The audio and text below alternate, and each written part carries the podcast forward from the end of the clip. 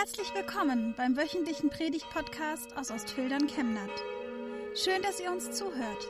Schön, dass Sie auf diesem Weg Teil unserer Gottesdienstgemeinde sind.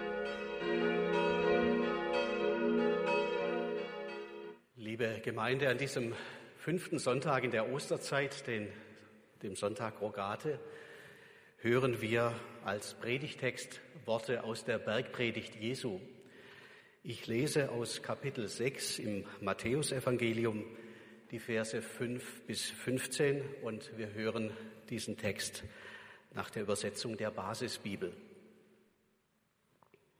Es geht um das Gebet. Wenn ihr betet, macht es nicht wie die Scheinheiligen. Sie stellen sich zum Beten gerne in den Synagogen und an den Straßenecken auf, damit die Leute sie sehen können. Amen, das sage ich euch. Sie haben damit ihren Lohn schon bekommen. Wenn du betest, geh in dein Zimmer und verriegel die Tür. Bete zu deinem Vater, der im Verborgenen ist. Und dein Vater, der auch das Verborgene sieht, wird dich dafür belohnen. Sprecht eure Gebete nicht gedankenlos für euch hin, so machen es die Heiden. Denn sie meinen, ihr Gebet wird erhört, wenn sie viele Worte machen. Macht es nicht so wie sie. Denn euer Vater weiß, was ihr braucht, noch bevor ihr ihn darum bittet. So sollt ihr beten.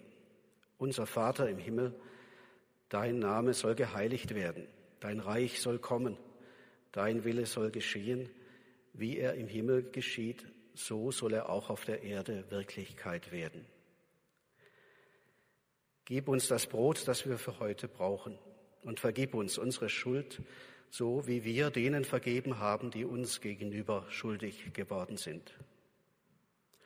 Und stelle uns nicht auf die Probe, sondern rette uns vor dem Bösen. Wenn ihr den Menschen ihre Verfehlungen vergebt, dann wird euer himmlischer Vater euch auch vergeben. Wenn ihr den Menschen aber nicht vergebt, dann wird euer Vater euch eure Verfehlungen auch nicht vergeben. Segne Gott dein Wort an uns allen. Amen.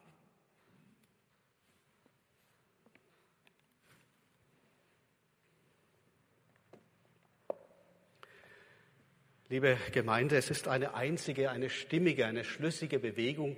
Es ist ein konsequenter Weg, den Jesus mit seinen Worten zum rechten Beten beschreibt. Zuerst einmal ist es ein sich zurückziehen, ein in sich einkehren, ein langsam, ein leise, ein wortkarg werden. Dann weiter ist es ein das Wichtige in wenige Worte kleiden. Und schließlich wird daraus ein ruhiges Hinaushorchen und ein Hinauswarten auf den, den Jesus seinen und den er unser aller Vater nennt. Der dänische Philosoph Sören Kierkegaard hat diese Bewegung einmal so beschrieben. Ich meinte erst, beten sei reden. Ich lernte aber, dass beten nicht bloß Schweigen ist, sondern hören. Nun, schweigen werde ich jetzt nicht in den nächsten Minuten. Ich hoffe nicht zu Ihrer Enttäuschung. Aber auch meine Predigt über diese Worte Jesu will heute nicht zu viel Worte machen. Ich hoffe, ich halte es ein.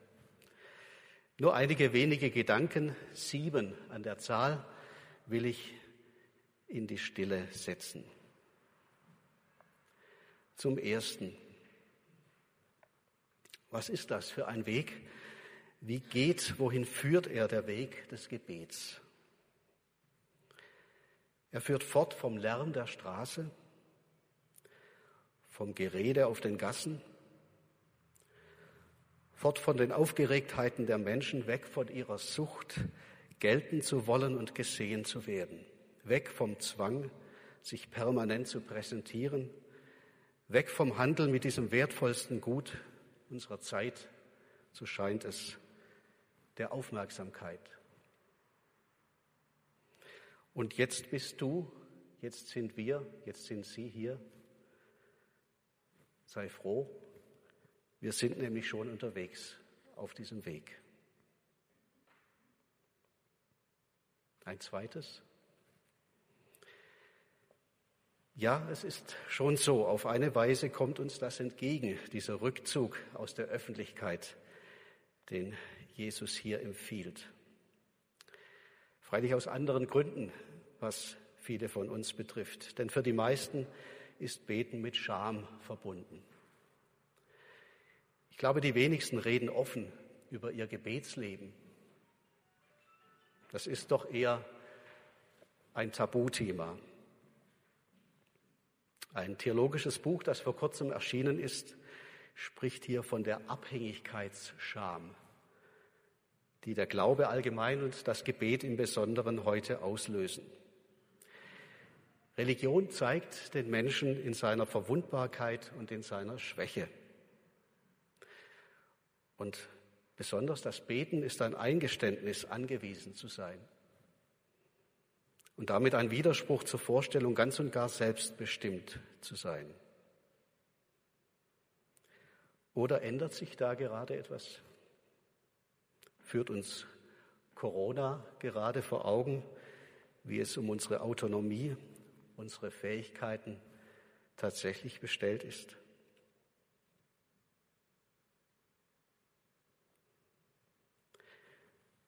Drittens, vielleicht ist unserer Zeit also nichts fremder und nichts seltsamer als dieses unscheinbare Tun, wenn es denn ein Tun ist und nicht eher ein Lassen, das Gebet. Und vielleicht ist gerade deshalb nichts nötiger als dieses so ganz unbeachtete, unbeachtliche, stille Geschehen. Denn hier kommst du frei hier darfst du fort von allen Forderungen deiner Umgebung, deiner Arbeit, deiner Familie, deinen eigenen, wie immer hohen Ansprüchen. Hier darfst du leise werden und leer. Hier darfst du unerschrocken in deine eigene Armut gehen. Und jetzt weißt du aber nicht, was du beten sollst. Nun, das ist so. Das ist normal. Das ist natürlich. Wie könnte es anders sein?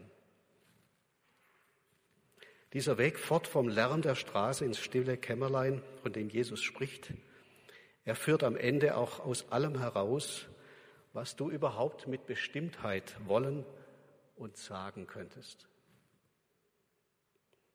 Er führt dieses Ich, das den Weg begonnen hat, hinaus vor das große Du. Vater unser, dein Name werde geheiligt, dein Reich komme, dein Wille geschehe. Dieser Weg fort vom Geschrei der Gassen ist auch ein Weg fort vom eigenen lärmenden Ich. Fort vom ständig Ich selber mich hören, reden hören, hin zu einem Hören aus meiner eigenen Welt heraus, aus diesem engen kleinen Kummerkasten, diesem überstrapazierten Sorgenplaneten. Womöglich, das sehe ich jetzt, ist dieser Planet ja viel kleiner, als ich dachte. Und da draußen in diesem ganz anderen Kosmos, wo mein inneres Ohr jetzt ist, ist viel mehr und viel Größeres. Dein Name, dein Reich, dein Wille. Und jetzt atmest du ruhiger und weiter. Jetzt siehst du klarer und tiefer. Und jetzt bist du Mitbürger in der Welt von Gottes Möglichkeiten. Und da ist weiter Raum und gehaltene Zeit. Und da wäre es doch möglich, dass Blinde sehen und Lahme gehen dass Ostern wird und Leben aufersteht, auch dein eigenes jetzt schon jeden Tag. Da wäre es doch möglich, dass es endlich auch gerecht zugeht, dass die Hungernden endlich zu essen bekommen und Reiche leer ausgehen, wie Maria das einmal sang, die Mutter Jesu. Da wäre es doch möglich, dass wir sogar den größten Feind besiegen. Und ich meine nicht die Pandemie, die auch mit Gottes Hilfe und mit unserer eigenen Besonnenheit, sondern ich meine die Gier, die unsere Erde, unsere Mitgeschöpfe, unser Miteinander aufzehrt, Stück für Stück. Aber bist du nicht schon dabei, sie zu besiegen, diese Gier, jetzt indem du betest und indem du absiehst von dir?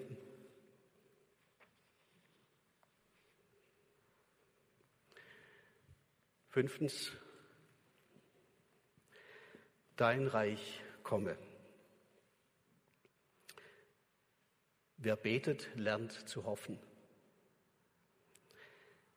Wer betet, ahnt, da geht noch was, da gibt's noch mehr, noch anderes als das, was wir immer schon dachten und immer schon waren. Wie elend wäre das denn auch?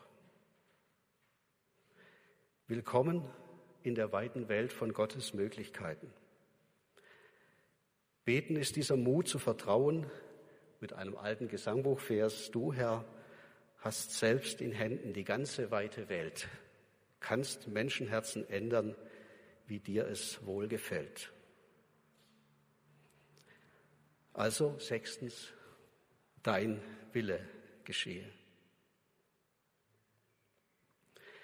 Ja, es ist möglich, dass dieser Mensch, an den ich jetzt denke, um den ich mir jetzt Sorgen mache, wieder gesund wird. Und ja, es ist auch möglich, dass ich sein Sterben annehmen und damit leben, dass ich loslassen kann. Ja, es ist möglich, dass dich dieses Projekt, in das ich so viel Arbeit gesteckt, dieses Ziel, das ich so lange verfolgt habe, doch noch verwirklichen kann.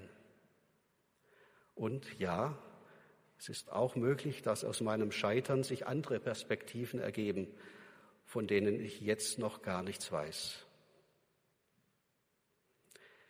Ja, es ist möglich, dass ich noch einmal Zugang finde zu diesem Freund, zu meinem Partner, meiner Partnerin, dem Menschen, der mir einmal vertraut war und der jetzt nur noch fremd ist. Und ja, es ist auch möglich, dass ich mich aus einer erkalteten Bindung lösen und ein neues Leben beginnen kann. Aber nicht immer dort, wo ich und will und wie ich will, sondern woanders möglicherweise liegt dieses neue Leben. Dein Wille geschehe. Oder wie ein Psalm es sagt, und das ist übrigens mein Konfirmationsspruch, weise mir, Herr, deinen Weg, dass ich wandle in deiner Wahrheit. Schließlich siebtens, unser tägliches Brot gib uns heute.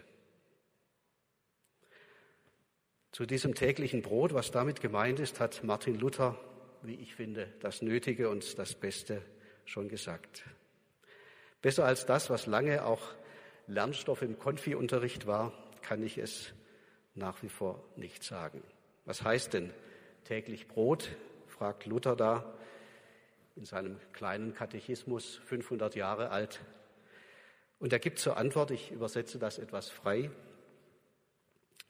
täglich Brot, alles, was zur Stärkung von Leib und Seele und zu unserem täglichen Bedarf gehört. Also Essen, Trinken, Kleider, Schuhe, Haus, Hof, Äcker, Vieh, Geld und Gut, ein treuer Partner, anständige Kinder, vertrauenswürdige Vorgesetzte, eine gute Regierung, gutes Wetter, Friede, Gesundheit, Anstand und Ehre, gute Freunde und redliche, freundliche Nachbarn und dergleichen mehr, sagt Luther. All das ist tägliches Brot.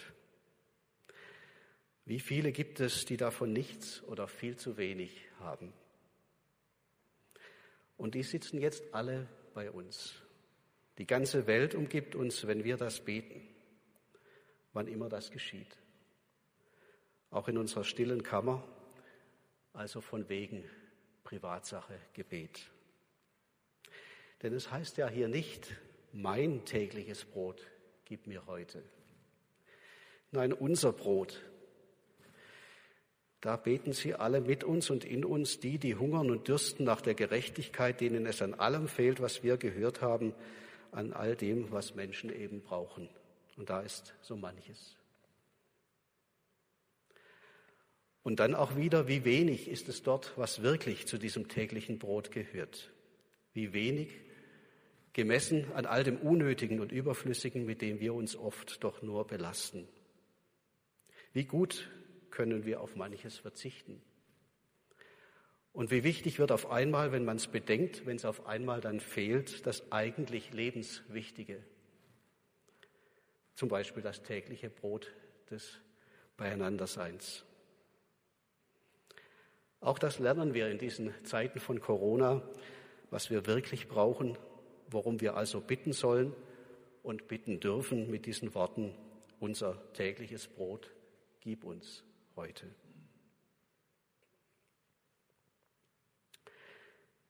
Liebe Gemeinde, zum Schluss.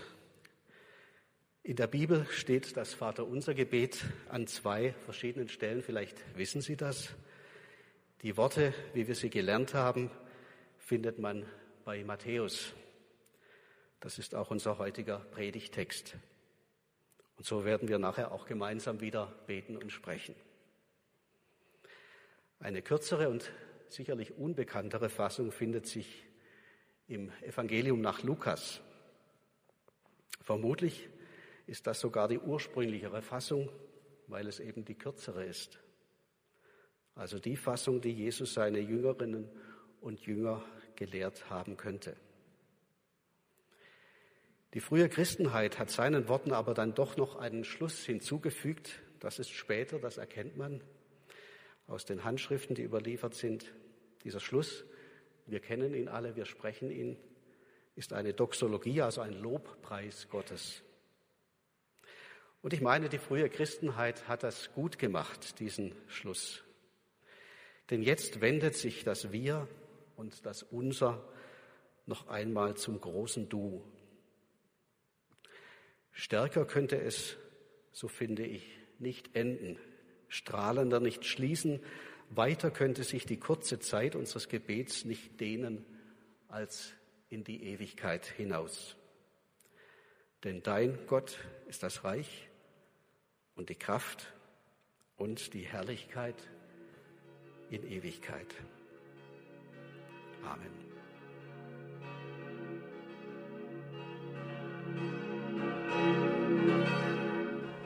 Wir wünschen eine gute und gesegnete Woche und hoffen, dass Sie nächste Woche wieder dabei sind oder wir dich beim nächsten Mal im Gottesdienst vor Ort sehen. Weitere Infos zur predigenden Person und zu den Angeboten unserer Kirchengemeinde findet man auf unserer Homepage chemnat-evangelisch.de.